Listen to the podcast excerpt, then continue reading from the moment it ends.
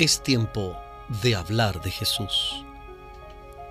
La lectura sin comentarios del libro El deseado de todas las gentes. Capítulo 36. El toque de la fe.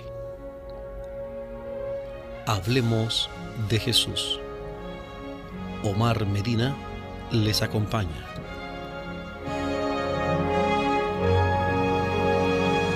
Al volver de Gádara a la orilla occidental, Jesús encontró una multitud reunida para recibirle, la cual le saludó con gozo.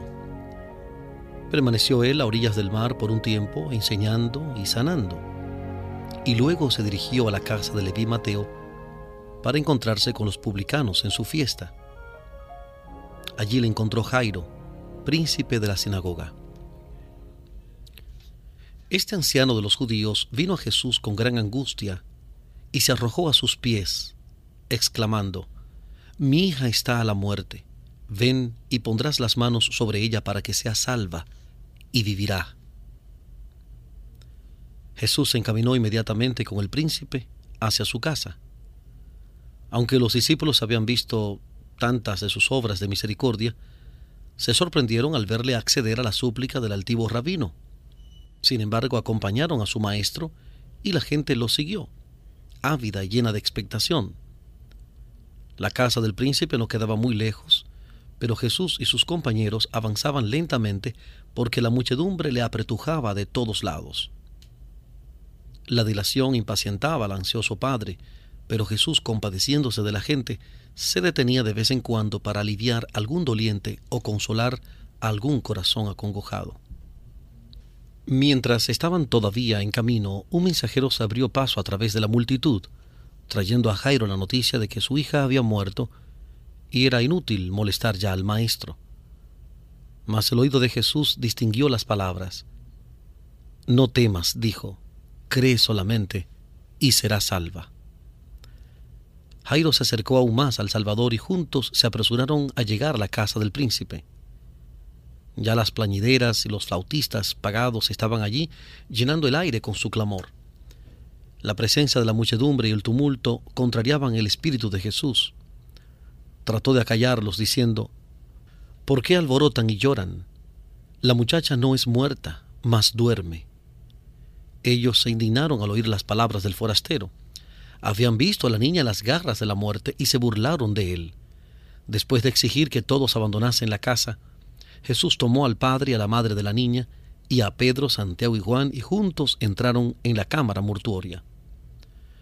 Jesús se acercó a la cama y tomando la mano de la niña en la suya, pronunció suavemente en el idioma familiar del hogar las palabras Talita Kumi, muchacha, a ti te digo, levántate.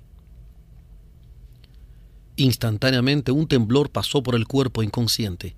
El pulso de la vida volvió a latir. Los labios se entreabrieron con una sonrisa, los ojos se abrieron como si ella despertase del sueño, y la niña miró con asombro al grupo que la rodeaba. Se levantó y sus padres la estrecharon en sus brazos, llorando de alegría. Mientras se dirigía a la casa del príncipe, Jesús había encontrado en la muchedumbre una pobre mujer que durante doce años había estado sufriendo de una enfermedad que hacía de su vida una carga había gastado todos sus recursos en médicos y remedios con el único resultado de ser declarada incurable. Pero sus esperanzas revivieron cuando oyó hablar de las curaciones de Cristo. Estaba segura de que si podía tan solo ir a Él, sería sanada. Con debilidad y sufrimiento, vino a la orilla del mar donde estaba enseñando Jesús y trató de atravesar la multitud, pero en vano. Luego le siguió desde la casa de Leví Mateo, pero tampoco pudo acercársele había empezado a desesperarse cuando mientras él se abría paso por entre la multitud, llegó cerca de donde ella se encontraba.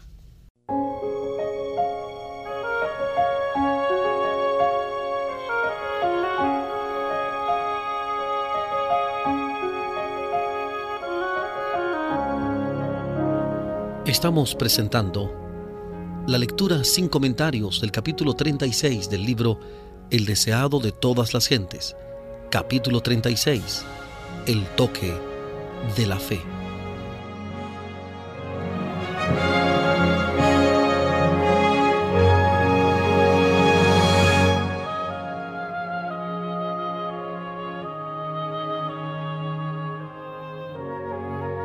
Había llegado su áurea oportunidad.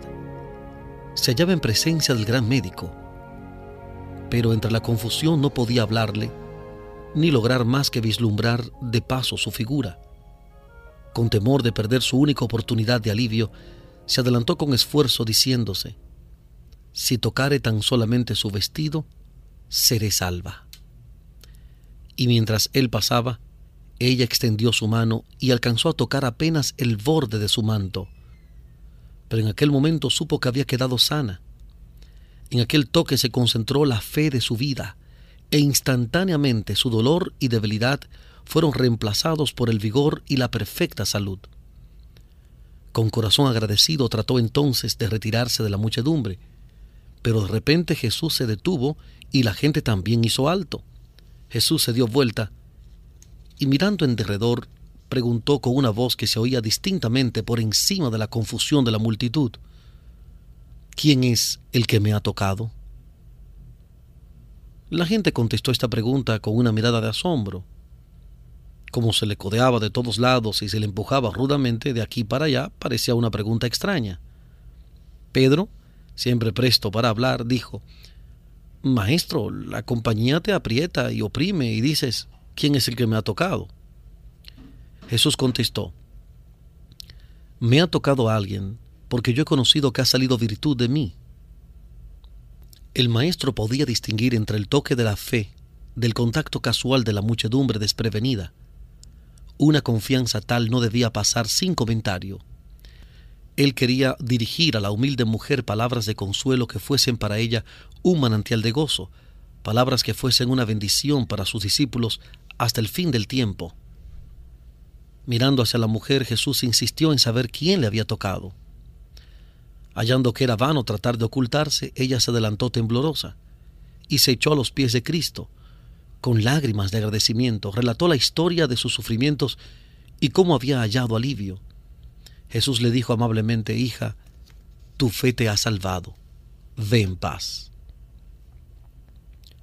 Él no dio oportunidad de que la superstición proclamase que había una virtud sanadora en el mero acto de tocar sus vestidos. No era mediante el contacto exterior con Él, sino por medio de la fe que se aferraba a su poder divino, cómo se había realizado la curación.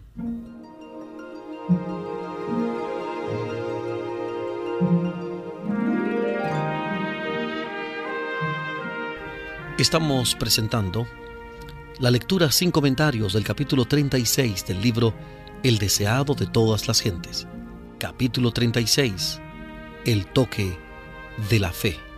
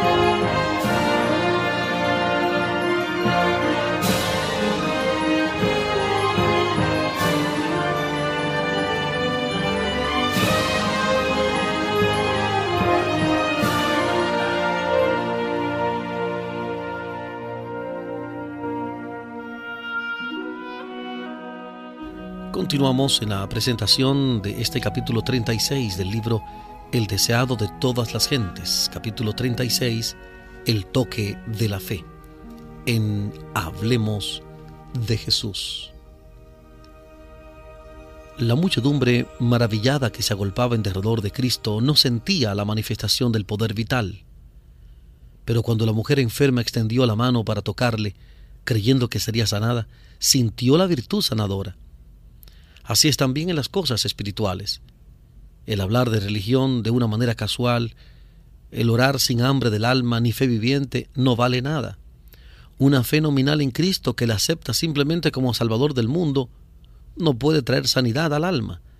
La fe salvadora no es un mero asentimiento intelectual a la verdad. El que guarda hasta tener un conocimiento completo antes de querer ejercer fe no puede recibir bendición de Dios. No es suficiente creer acerca de Cristo, debemos creer en Él. La única fe que nos beneficiará es la que le acepta a Él como Salvador personal, que nos pone en posesión de sus méritos. Muchos estiman que la fe es una opinión. La fe salvadora es una transacción por la cual los que reciben a Cristo se unen con Dios mediante un pacto. La fe genuina es vida. Una fe viva significa un aumento de vigor, una confianza implícita por la cual el alma llega a ser una potencia vencedora. Después de sanar a la mujer, Jesús deseó que ella reconociese la bendición recibida.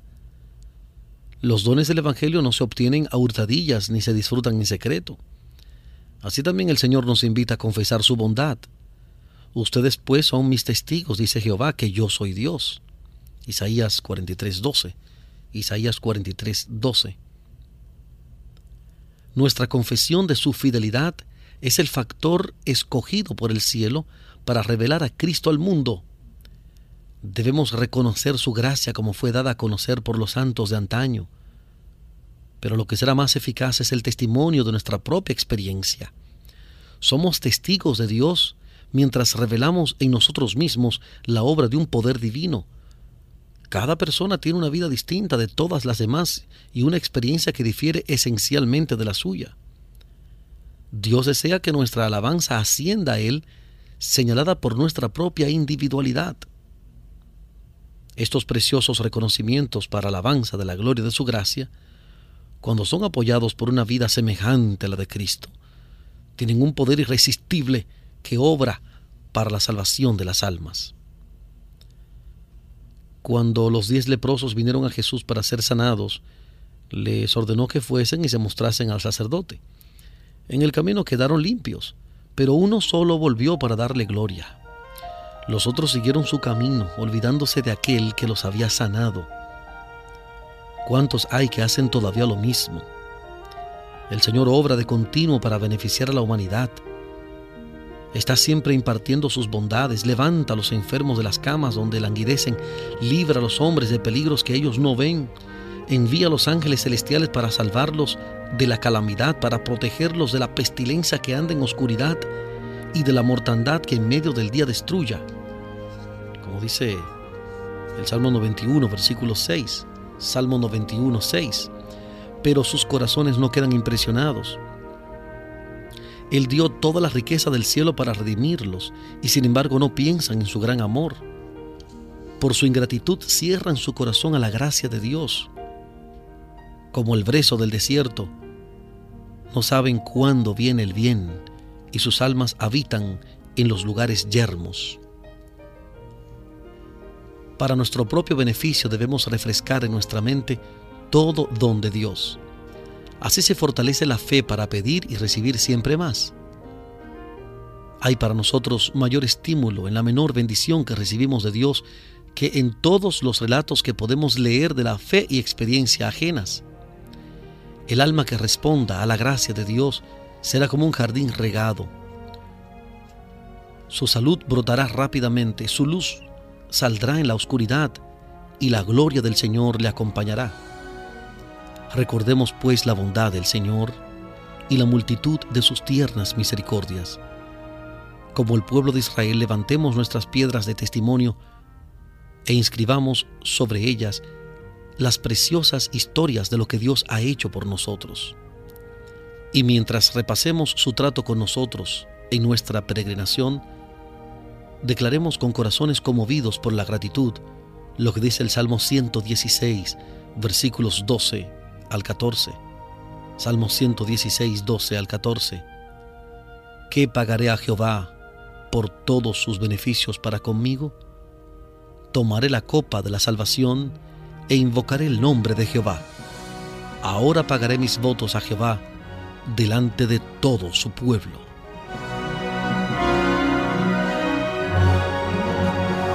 Hemos presentado la lectura sin comentarios del capítulo 36 del libro El deseado de todas las gentes.